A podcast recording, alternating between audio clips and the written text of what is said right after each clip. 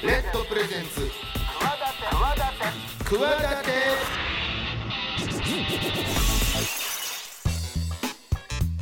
皆さんこんばんは。パーソナリティの大岩良正史です、こんばんは金良です。えーこの番組企ては私スポーツデザイナーでボイスアクターの大岩良正史と起業家の金良でお送りしております。明るい未来企て番組です世の中の常識にとらわれずに企てている方をゲストにお招きし未来の企て語っていただきます。チャレンジしている人もこれからの人も目から鱗何かの糧になるような番組になればと言っていながらも ながらもながらも今週も進めながらの、えー今週ははい。ゲスト。はいはい。今週はですね、うん。えっと青柳さんというクリークイートっていうサービスを、うん。えーインドネシアでやってらっしゃる青柳さん。日本を飛び出しまして、ははいあのーお呼びしてお話聞きたいなと思ってます。どどういうあれですか？インドネシアでえっとウーバーイーツ的な、うん。あーデリバリーサービス。飲食のデリバリーサービスからスタートして今はどっちかというと法人向けのですね、うん。うん会社さん向けのそういう、えー飲食のプラットフォームみたいなことをやってらっしゃる。インドネシアでインドネシアの話も聞きたいじゃないですか。やっぱりそろそろ。そういう季節やんね、はい。年末インドネシアと日本い行ったり来たりしてるんですけど、うん日本では僕最寄り駅が一緒でご近所さんってことで。ああそうなんですね。日本では、はい。なるほど。小さいお子さんいながら行ったり来たりしながら頑張ってらっしゃるへー。はい、うんちょっとねじゃあ聞いてみましょう。ん。うね。なかなか多分馴染みのないことも多いので結構苦労話も多いと思うんで、ね、なるほど、はい、どんなお話が聞けるのかお楽しみに、レッドプレゼンツ企て私大岩良正史と。金良雲が。22時50分までお送りしています。企て会議室このコーナーではゲストの成功体験や失敗談などのエピソードをお聞きし未来への企て語っていただきます。今週お迎えするゲストは PT クリックイートインドネシア CEO 青柳健一さんです。よろしくお願いします。よろしくお願いします。青柳まです。さあこのちょっと聞き慣れない会社名のご紹介で始まりましたが金ちゃんちょっと簡単にその青柳さんはい。ご紹介いただいていいですか？じゃあ僕の方から、うん。はいお願いします。はい、えー、青柳健一さん、えー、1986年東京と生まれというところで、えっと、社会人のスタートは、えー、モルガン・スタンレーといううん。外資の金融、あもうもう優秀や、もう。はい、お給料が高いで有名なです、あねななはい。もうもうはいはい。ところからスタートされまして、だから気づけば今インドネシアになぜかいらっしゃるとはい。いうことでですね、はい。うんうんう。んはい。でインドネシアで、まあ、いわゆるこちらでいうようなウーバーみたいなですね個人向けのこう食事のデリバリーからスタートして、いインドネシアで。インドネシアで、はあはまあ、それの先駆けなんですよね。あ、そうで一応そういはい。う彼らよりは前にやっていたんですけど、はい。をやあ 彼ら。彼らでも今まだあややってる。インドネシアにウーバー撤退したんですけど。はいはいはいはい。あはい。あウーバーよりさらに先出てたんですか？あそうウーバーウーバーは撤退しました、あそういうことはいあはいあのインドネシアでは。あなるほどねはい。日本ではありますけど、はいはい。今はそこを少しこうビジネスモデル変えて、えっと、法人向けの、えっと、そういう飲食のですね。デリバリーのプラットフォームをやってらっしゃるというほかにあとはまあ日本企業のインドネシア進出のお手伝いとかですね。その辺もやってらっしゃるというご経歴でございます。なるほどはい、はい。インドネシアでえモルガン・スタンレーを辞められてインドネシアで。あそう辞める前あ辞めた後にちょっとワンステップ日本で一回起業を挟んでるんですけれども、うんあのそこの時は教育系の、まあ、今と全然違う会社をあの友人と共に始めまして、はい。その会社自体まだあの事業やってるんですけれども今現在も。はい。はい。私はその会社立ち上げて3年ぐらいで、うん。えーその会社辞めて、ん。今、えー2015年ですかねにインドネシアに行ってですね、うん。そこで今あのご紹介あったようなフードデリバリービジネスみたいなのをこう、うんうん。やり始めたっていうのがあの今から9年ぐらい前ですか？8年前とか、はい2016年。15年からですね。15年。はいはいい。やもう単純にですけどなぜインドネシアなのか まずまずね。まあ、しかもね金融教育。ああはいはい。フードフー。ドいやまあ普通こういう話振られると大体もう模範回答的にはね、まあ、インドネシアってこう人口が多いはい一番パーセント多いとか若いとか、うんなんかみんな家でご飯作らないで外外で買ってきたりとかっていうのはすごく多いみたいなね、あの夕方になると屋台とかがこう来はい。てカンカンカン鳴らすとみんな皿も出てくるみたいな感じなんですけどそういう国なんでっていう回答が模範回答なんですけど僕の場合は結構適当でたまたまその時にいろんな縁があってインドネシア行くチャンスがあるっていうのでまあ行ったこともなかったんですよ。バリにも行ったことないし行ったことなかったんだけどまあなんか面白そうだなと思って飛び込んだのがインドネシアだったっていうなんか身も蓋もない話なんですけど。えもう最初の頭に言ったね模範解答みたいなやつにしとけばいいと思います。それだけもうだって言えちゃうんやからさっきでさらささらさらね。まあ正直なんですね、はい。嘘がつけない性格なんじゃないですか？でも行ったこともないところにどちょっとごどんなご縁があったかは分かんないですけど、住むわけですよね当然。そうですよね。お金を投資して会社を作るってここでやるんだ生きていくんだって思いますそれはありますよね。だからその行くのがたまたまだったことはあるかもしれないけど、ここでじゃあ腰据えてやるぞみたいなのは、まあ、そこは確かにあのおおっしゃる通りで別になんかある日突然言われてじゃあその日中に決めたってわけじゃないんですけど、まあ、当然そのお話いただいて何回か現地行ったりとかあのい見たりとかした上でやったわけなんですが、まあ、今思うと確かにこういろいろこうテーブルに並べてね選択肢を、じゃあインドネシア以外の国は他にあるのかとか似たようなチャンスあるのあるのかないのかみたいな比べればよかったんでしょうけど、まあその時はまあそれでたまたま来たし目の前に来たしそれじゃあとりあえず引っ叩いてみるかみたいな感じでこう、いやいや。あの岩の上に座ってるカエルが捕食する時の発想ですやん。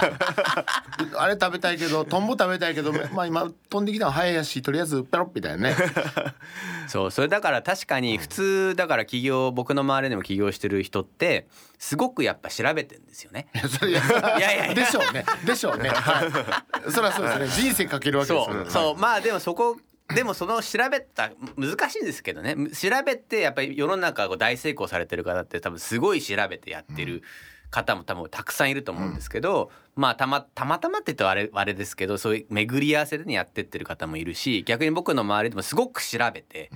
場所も全部決めて完璧だって言って始めたけど半年ぐらいで辞めてる人もいるわけです、まあまあね。だからまあまあ。そこはなんかこうまあ振り返ってみるとね。振り返ってみると確かに正確率で言うとあんま変わらないですよね。みたいな、うん。言って正当化しますねでもじゃあまあまあいいや。そのじゃあ行ってインドネシアでやろうっていう時に、なぜこのフードデリバリーというか食の仕事というか、いっぱい別に何かありそうじゃないですか、やる仕事内容は、なぜその内容だったんですか、まあそこで言うとそのいろんな経緯はあるんですけどまずこのインドネシアのフードデリバリー事業そのものあったんでそこに。ん。でそこにあって、まあ、僕が縁があってそこにあの業績良くなかったんで業績をなんとかしてほしいって言われて 行ったわけですよ。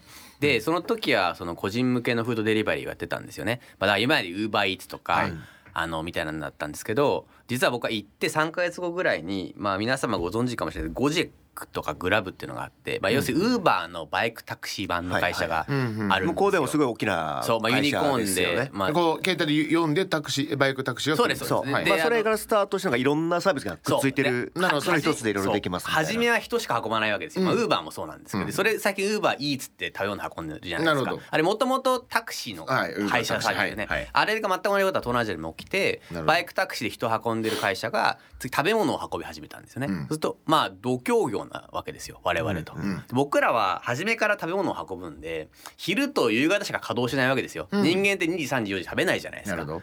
だからみんなその2時3時4時でボケーっとしてゲームとかして待ってるわけ我の我の 会社はね。でもあのゴジェックとかバイクタクシーの人は、はい。ひ人を運びながら、はい。合間合間で食事を運ぶんでなるほど。まあ、根本的に勝てる要素一個もないわけですよ、向こうのお金も持っていて稼働もしてるしっていうのでどんどん注文がこう下がってきてでその中で行って3ヶ月か半年ぐらいでそのいわゆる法人向けっていう全く新しい市場にチャレンジ。そこの時に初めてそういう意味で一からあの事業を作り直したっていうかリブランドもして、ウェブペウェブサイトも全部システム切り替えてやったっていうのをやったそれがだからいわゆる新しいあビジネスかなっていそううか。最初ゼロからじゃなくて最初はあったところにお手伝いするつもりで行ったら、これちょっと家庭そうもないやみたいな感じでなってだったらちょっと違う形したらいいんじゃないか。それがまあ法人向けだってあ、はい。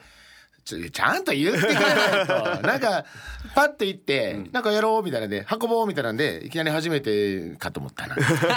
いやそこまでじゃなかったん。ですよなるなるなるほど。それはそりゃそうですよね、だってモルガン・スタンレーですよ。だって元、そうですよ、うん。いやそれたまたまですよそれは本当に僕いやマジで僕の時本当にリーマンの直前であ あの採用めちゃくちゃ多かったんですよ。なるほど。僕同期だけで10人以上いてで僕はあのし次第文卒なんです文系なんですけどあの僕のリリーマン語の代は2人とか3人で全員なんか国立の引率とか博士みたいな ラッキーでしたねショショック前ショック後ですよねそうそうそうそうそう、うん、ショック後だったらあごめいさい。ショック前の方がいいのか薬っぽく ショック前ショック後の方がいいのかショック前はやっぱ景気がいいんでいっぱい取るかはいはいはいら僕みたいなのも入れたんですけどショック後はギュッと絞られてるいやとはいえです。そらとはいえそうです。すはい。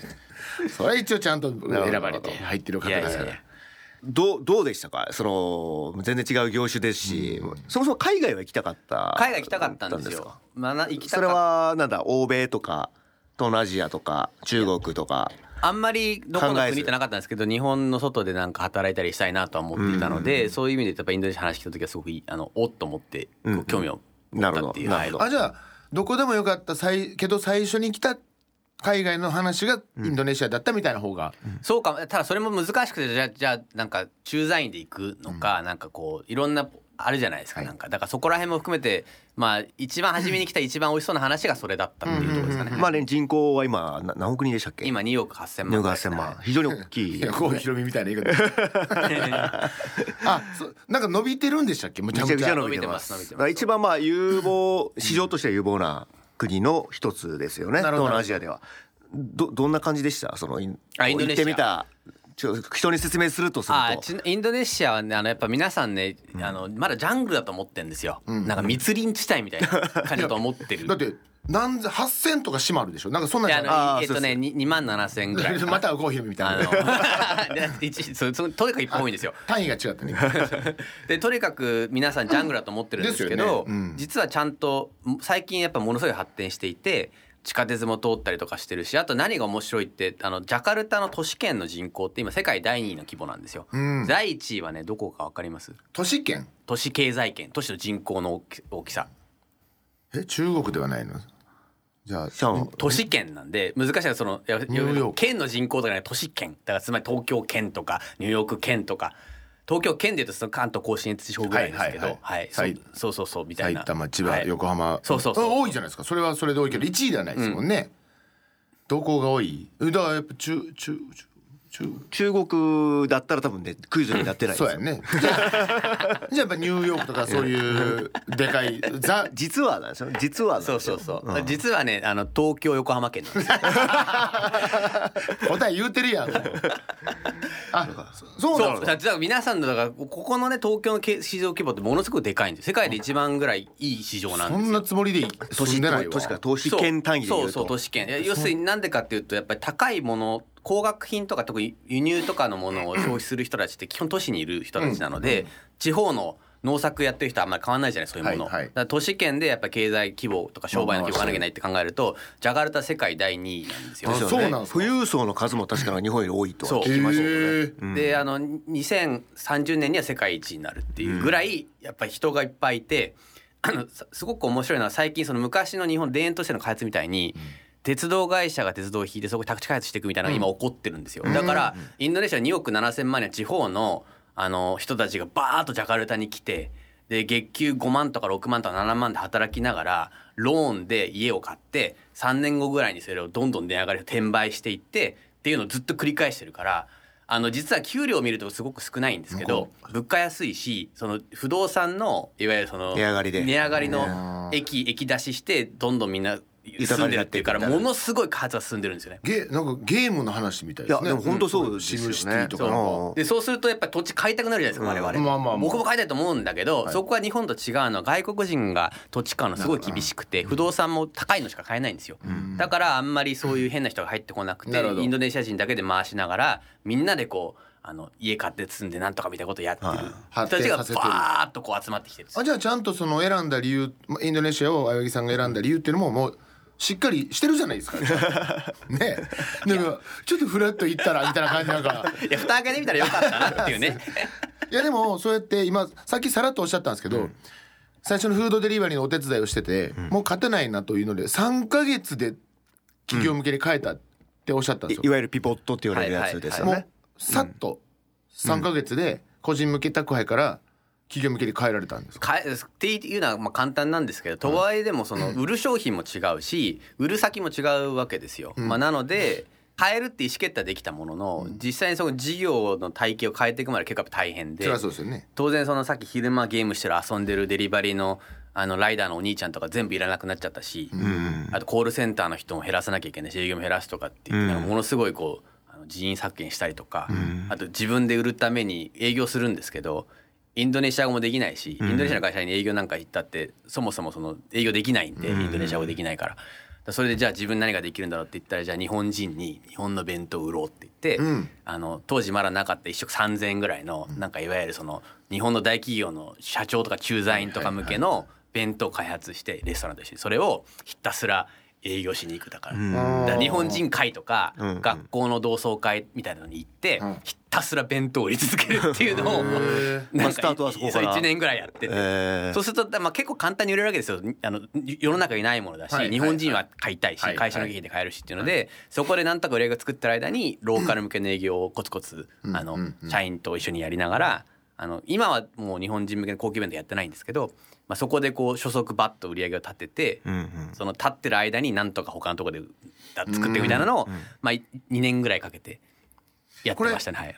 やっぱ食は食じゃないとダメなんですか？そういうわけでもない。そういうわけでもないんですけどでも結局今ある自分たちのアセットをどう生かすかって考えた時にじゃあ全然違う何かそのテックの会社を始めるかっていうよりかは、まあ、ある程度関連性があった方がスムーズ運ぶとかに移行できるんじゃないのか配なと。達するというシステム。ただその時に一つあやったの従来は全部運んでたんですよ自社で,、でそれを今運ぶのもやめて一切元からも作ってないので本当にだからプラットフォーム事業だけの会社になっでてる。運ぶのもやってないんですか？そうです。今。もうどどうしてるんですか？あレストランに自分たちがってことね運んでもらうあなるほどね。はいはいはいだから自分たちでそういうオペレーションからはもう関わらないようにポジショニングを取ってそれの条件に当てはまってやってくれるパートナーと一緒にやるっていうなるほど、風にしてるので一見見るとすごいオペレーションライトなんですけど実は結構またそこの裏側ではごねごねがたくさんあって、それもだから意外になさそうなんだけど今もすごくそこにそこになんだろうリソースを割きながらどうやって差別化していくかみたいなことを考えながらやってたりするんですよね。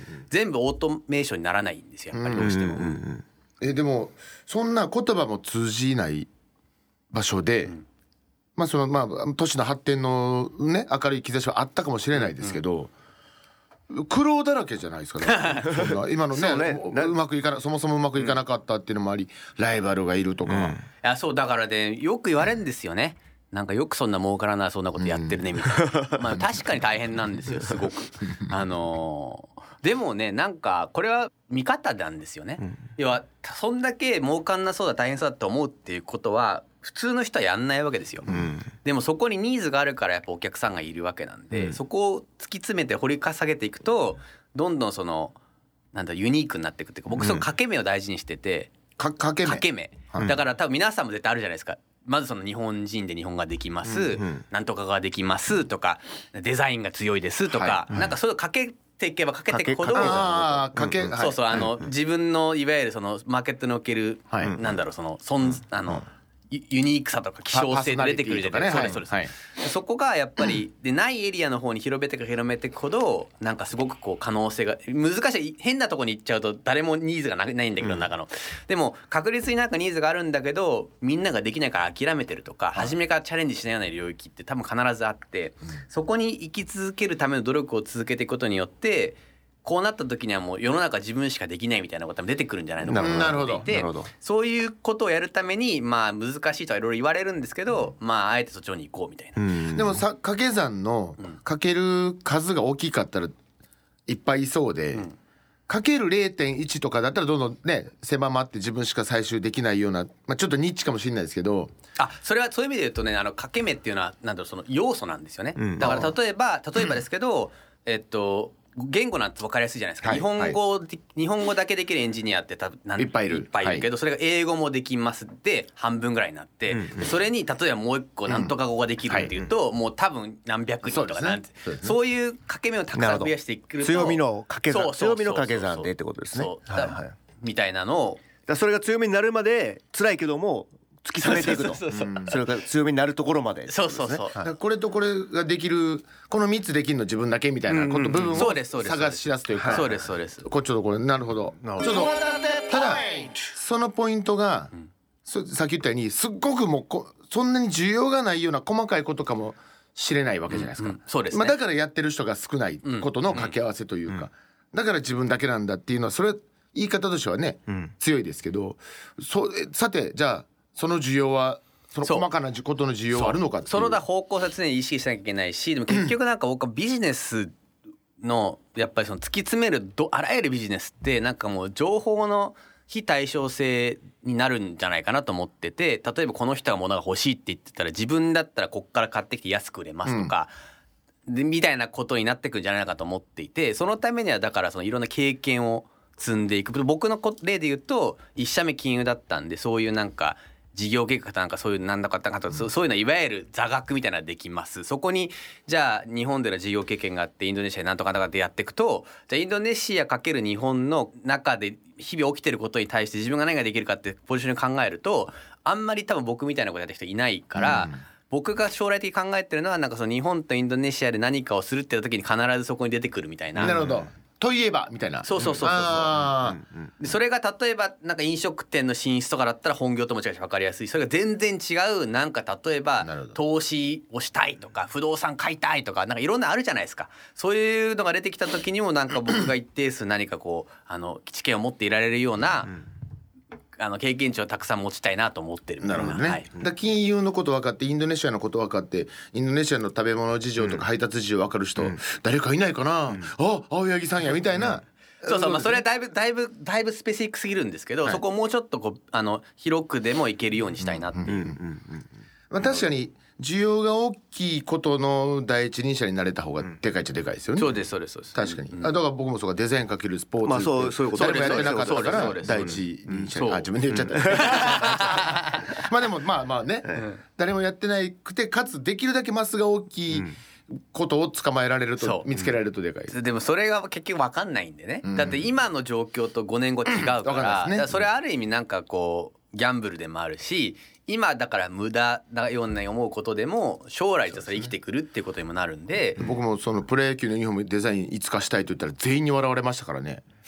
今も当たり前のことになってるんですけどすね。20年前は全員に笑われました、なるほどね。今はもう全全チームがそういうはいはいはい。いつもと違う変わったユニフォームとかやったり当たり前になってるんですけど、もう笑われても僕は続けましたから、ね、それでできると思ってるからじゃないですしたはい、はい、だからあんまり気になんないですね笑われてもね。やめようと思わなかったです。よね思わなかったです。はいそれってなんかそれ似た似てるっていうかなるほど。なんかすごいやっぱり理解されないことが多いです僕。まあメンタルもやっぱり当然必要ですよねなんかねそういう、まあ確かにな。そうなんか言われた時にああそっかじゃああんま意味ないのかな？自分がやってることって何なんだろう？みたいなふうにね。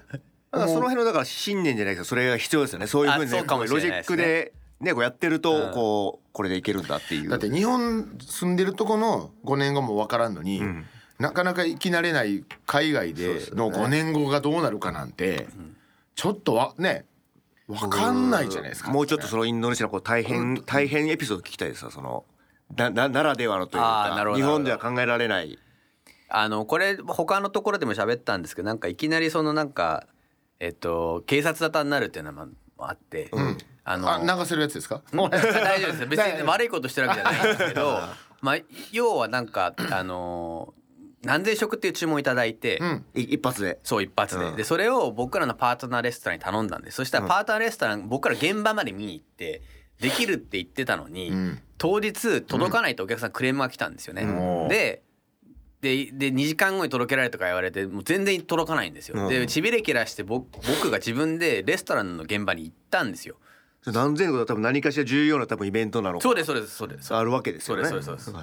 で行ったらなんかあの今でも覚えてるんですけど空の弁当箱がバーッと並んでて、でもう注文時間3時間から4時間過ぎてるのになんかあの炊飯器が壊れたんで近所に買いに行ってる ご飯を買いに行ってるみたいなこと言ってんですよオーナーが。はでお客さんブチ切れてうんふざけんなみたいな。じゃあ作ろうとする準備はしてるわけですね。並べ体が体のいやそうそうなんとかしようとはしてるけど全くの詐欺ではないんだけどそのなんとかしようとはしてる。並んでる数も多分何百個とかしか並んでないわけですその桁違うわけですよ並んでる数が。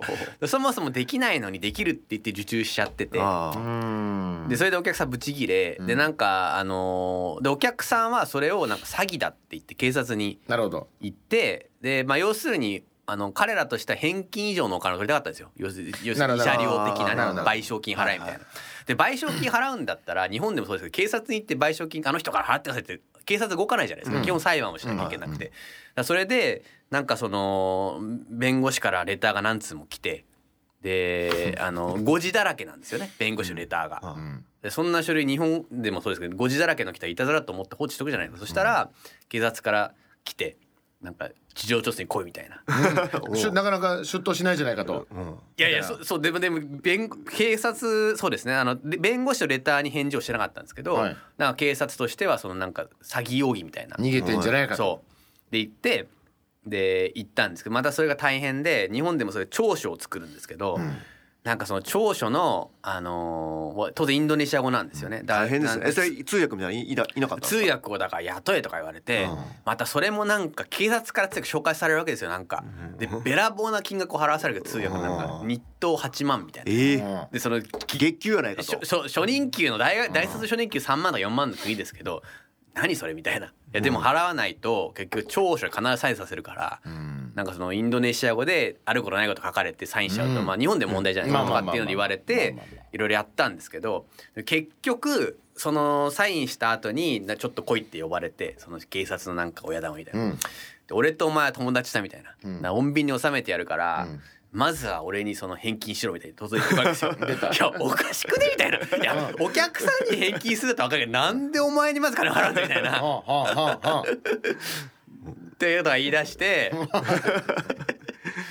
でなんかそんな話に。そんな話みたいなのがあって。でそれでも僕の友達の日本の弁護士に聞いたら絶対警察署行くなって言われたんですよ。あ要するに警察行く行くと拘束されて出られなくなるから絶対行っちゃダメだって言って。で僕のインドネシアの友達に聞いたら行かないと逆に要するに警察の呼び出しに応じないからあ本当の本当の逮捕されるぞって言ってう言うこと違うわけですよ、うん。二人とも弁護士に聞いてるんだから、うんでそうなった時に結局判断するのは自分じゃないですか,、だからケツ持ちは自分だから自分の中である程度その咀嚼してどうするかって考えなきゃいけないっていうのをすごくインドネシア行ってからトレーニングされましたね。だからなるほどあな助けてっていう人がいないわけですよ。なるほど。俺はもうだからそういうの聞くとやっぱね海外とか知らない土地で何かやるって。大変ですねそうでそんなような経たくさんあってもう最近だから全くなんか驚かなくなったっていうか、あの紐が座ったんですそうねそうだで次どうすんのみたいな。でなるほどね。何目的はお金みたいなこう。お大人になったんですね。そうそうみたいな。だんだん。というような海外進出大変だなっていう話をいろいろしていただいてます、えー青柳さんですがちょっとあのお時間なので最後にですねじゃあ今後の展望を何かまだ企んでること企ててること。あはい。ちょっとくんさ全然話せなかったんですけど実は、はい。日本の地方創生やっぱ人口減ってきて、でも日本って一方でいいものたくさんあるじゃないですか。あのも食品とか食材とかそのも商品とか。でそれをあのインドネシアだ東南アジアに紹介輸出していくっていう事業を最近始めてて。実は最近それで言うと魚をやっぱり美味しいじゃないですか日本魚。それをインドネシアで食べてもらおうって言って今魚の輸送を一生懸命やってるんですよ。なるほど。だから今までインドネシアでビジネスをたくさんやっていくみたいなところだったのが日本とつないでそれをこうインドネシアにも広げていくみたいなこともやっているのであの今までそういう意味で言うとインドネシアばっかりだったんですけどまあ日本のそういう地方いろいろ回っていいものをインドネシアの人に知ってもらいたいなっていうこともやっていきたいなと思ってます。もちろんはい福岡にもね美味しいものたくさんあるんで福岡まあはい。そうなんですよ。ちょっと近いですしね。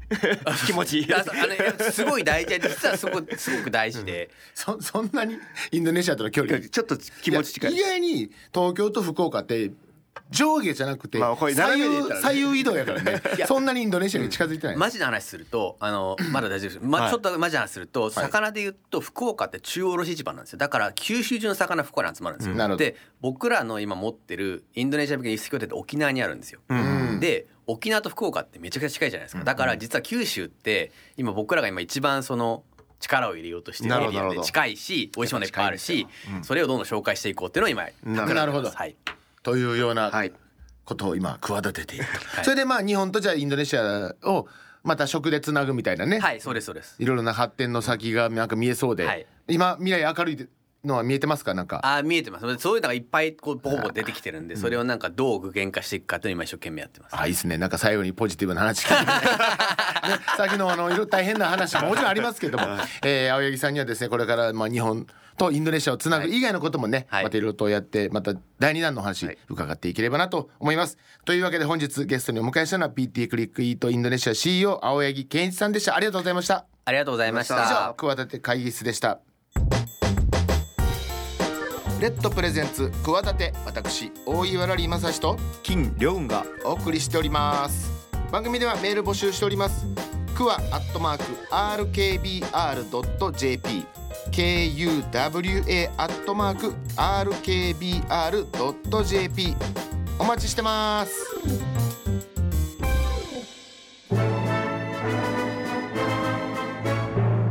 企て人の食卓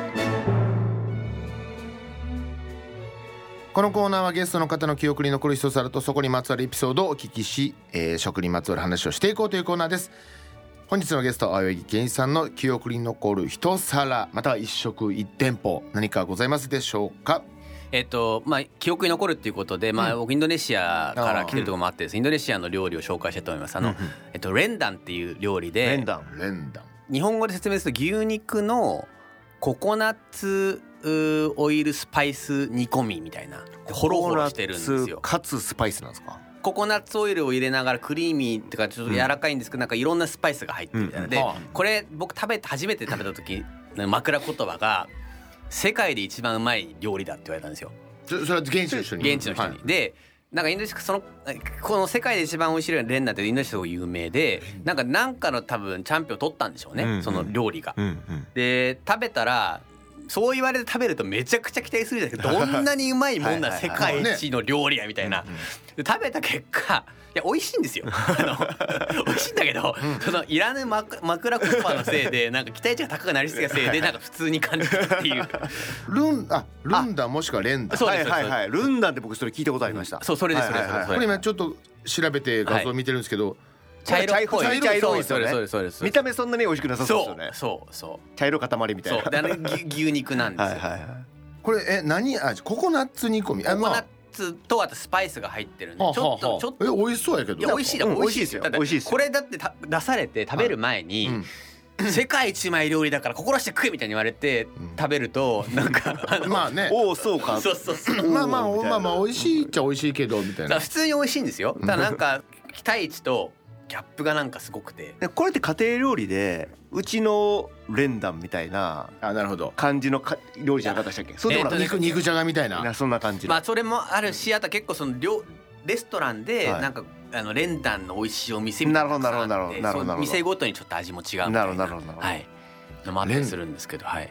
インなインドネシア料理ってやっぱり牛肉が多いんですか？いやえっとほとんど鶏肉ですね鶏肉。鶏肉でえっと揚げが多くてうん。辛いのが多いです。で民族が何百以上あって全部その地方ごとに料理が全然違うんですよ。うん。そうかだからさっきの話じゃないけど島がに分かれてるとやっぱそれはそれは民族が違うんで。違いますよねだからあの魚ばっかり食べてるうん。地域もあれば、それこそ牛いっぱい食べ豚食べるとかもあるしでジャカルタはいろんな方々が地方から来てるので店ごとになんか地域の例えばですけどそのバリ料理の店とか、うん。なんとか料理の店ってあって全然違うもの出したりするんでえー、すよ、いや結構バリエーションってあるんですね。そうですそうです。うん。うんじゃあなんかいいですね。どこあの確かに。どこで何食べてもなんか同じやなっていうんじゃなくて、そうただ基本的にその揚げ辛いは変わらないんでそのその大きな方向性の中でそのちょちょ細かく違うみたいなはいはい感じですね。はんはんはんはんなるほど僕一回一回だけバリ行ったけどなんかそんなに現地のもの食べたってわけじゃないから、うん。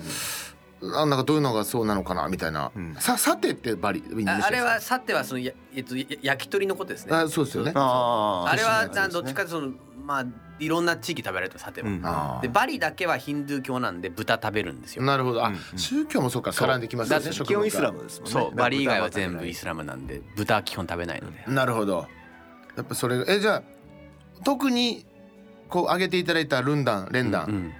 特にすごくおすすめですよっていうわけでもない。いやいやあの美味しいですよ。あのそのあの正直なん なんていうかなすごくそのインドネシア料理って揚げててサクッとしてて辛いんですよ。だからレンダンは 辛さ控えめでうまみを前面に出してくるんですよ。スパイスで。そういう意味で言うとなんか日本人は好きな人多いと思うんですよね。スパイス食べられる人。だから僕の中では結構好きな料理、じゃあ日本でも食べれるんですよね？そういうどっか行ったらインド料理行けば行けばね。あります。あのじゃあ青柳さんのおすすめのレンダンルンダン、はい、ぜひ皆さんご賞味ください。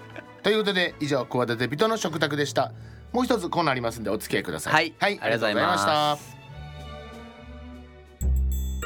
レッドプレゼンツ企て私大岩良理正史と金良雲が。22時50分までお送りしています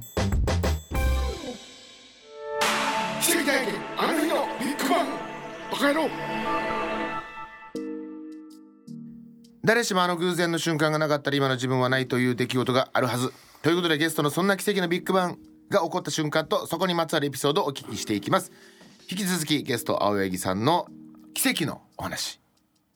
先ほどちょっとね聞いと、聞くとありますよとおっしゃってましたが。ありますよってめっちゃハードル上がるけどハードル上げるの大変あれですよね。いやいや。先の話じゃないですけど。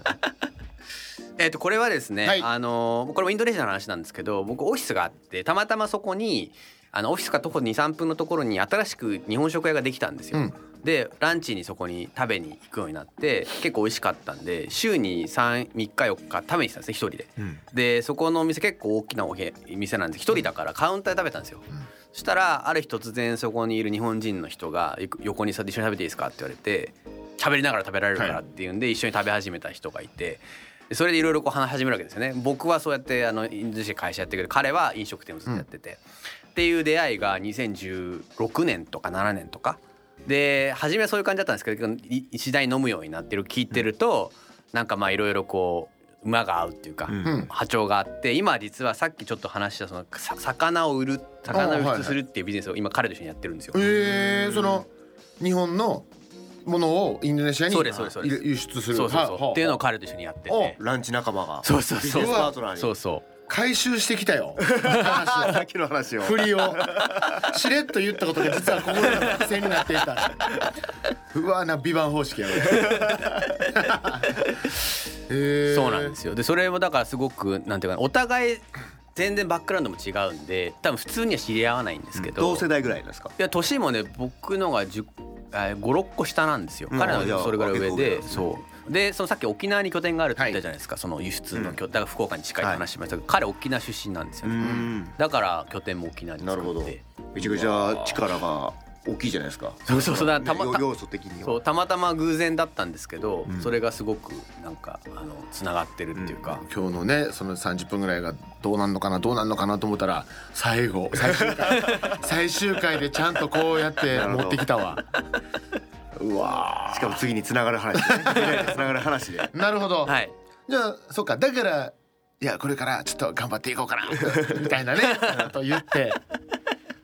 あそうですかそうなんですよ、じゃあ向こうで出会ってそのたまたま昼食でまあ一緒に食べたのがご縁でそうですそうです。まあ話すあのそう話すようになってそうあの全然ばっかりの違うって普段知り合わないんですけど、はい、なんか同じ一つの問題に対して全然違う回のアプローチを持ってるじゃないですか僕はこう思います、いやでも俺はこう思うみたいなので全然合わないんだけどそう合わないなりにでも結局ずっとなんか一緒にこうコミュニケーション取ってると何年かその何年か後答え合わせもできたりとかしてあの時こうやってたらこうなったじゃんみたいなのが分かってきて、そうなってくるとじゃあなんかこう一緒になんかやっていくみたいなこう感じになってきてですね、たまたまいろんな良さ重なったんですけど、まあ、今一緒にやってるっていう、はい、あそういうことなんですね、いやあまあうまいこと なんかなんか話の「へえ」というよりもわなんかそう 持ってい方が。なんか持ってい方が。いやそれもそうですよ。これがね日本の魚がどんどんインドネシアでもっと大きくなっていったら、今の話がさらによりすごい話。あの出会いがなければ日本インドネシアでこんな日本の魚が売れてなかったでみたいなあそうなんですねことになったら素敵ですよね。そうかもしれないですね、じゃあそれはじゃあちょっと楽しみにしときましょう今のこの回収の話をちょっと練習にしてもらって、はい、大成功した暁にはちょっと いやもうあの期待しております本当に。ありがとうございます。ちょっとねインドネシアと日本っていうのがもともとどれぐらいの関係性なのかっていうのはちょっとそこまで伺ってないですけども、うん、まあこれから少なくとも発展させていただく青柳さんが広げてくださるというのはもう今日分かったんでぜひちょっとあの期待しておりますありがとうございます。よろしくお願いします、えー今日お話を伺ったのは PT クリックイートインドネシア CEO の青柳健一さんでした。ありがとうございました。ありがとうございました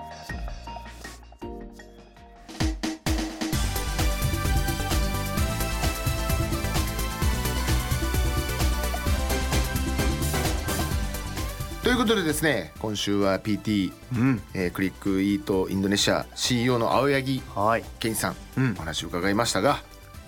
なかなかですよね。ちょっとインドネシアってね、なかなかこう身近なのか身近じゃないのかどうどうなんでしょうね、うん。そもそもが日本人にとってっていう感じもまあなかありますし、なか文化もね取り調べ受けることもなかなかないですしね。異国でね、うん。異国の地でね、うん。どんどん無敵になってきてる感がありますよね多分ね。ああいうの経験を踏まえてくると。は いでも日本はえー平和です。安全だと思いますやっぱりね。そうだから余計になんだろう海外でまでいや行って起業するというかあまあ、生活するだけでも大変ですけども、はなんかね大変ですよね。ああのこれからの先の時代はね絶対こうどうしてもこう日本だけじゃ収まらない可能性もあるんでね。まあね。そういう人たちの参考にななるんじゃないかなと思いましたね。まあ、だから必ずしも楽に行くわけじゃないというお話だったんですけども、はい、なんかそんな中でありましたか、はい、そんな中今週の金言はですね、掛け目。ああはいはい、うん。掛け算強みを掛け算にしていくっていうお話ありましたね、うん。だから青柳さんで言うとインドネシアうん。とか食とか、まあ、もしかしたら繋がってなかったかもしれない金融みたいな話とかね、うんうんうん。ねそれはありますよね。ありますよね。とそれのさ3つが掛け合わせたのは自分だけだとかね、うんうん。そういうふうなので強みを作っていくみたいな。オンリーワンのポジションを作っていくみたいなね。それを見据えれると今しんどいのも耐えれるというかこれがその先に繋がっていくんだみたいなね、まあでもねその掛け算も何かけるかによるというか、うん、間違っちゃったら。そうですね。頑張ったものの。あだってねかけるゼロかみたいなことかけたらゼロになっちゃうから、そうですねもしくはこうニッチすぎて全然ねなかったとかね。それもどういう掛け算するかっていうのもまあまあまあ、うんうん見ていかなきゃいけないというか、うん日頃から世の中を見とかなきゃいけないうんというか自分のこともね見えとかなきゃいけないというようなお話でした、さあこの番組小立てオリジナルロゴ立体ラバーステッカーの方完成しております、はい。えーメールなどで感想送ってください。ご意見送ってください。メールアドレスクワアットマーク RKBR.jp KUWA アットマーク RKBR.jp 公式 X、えー旧ツイッターですね。アカウントは RKB クワ公式ハッシュタグカタカナクワダテなどをつけてですねツイッター X の方から DM で送れるようにもなっておりますし、ハッシュタグをつけた感想などもお待ちしておりますんでどしどしご応募いただいてですね立体ロゴラバーステッカーゲットしてくださいということでもう年末ですけどもまだまだ喋っていきましょうね。行きましょう。ということでお相手は私大岩良理正史と。金良でした。また来週も企てていきましょう。バイバイ。バイバイ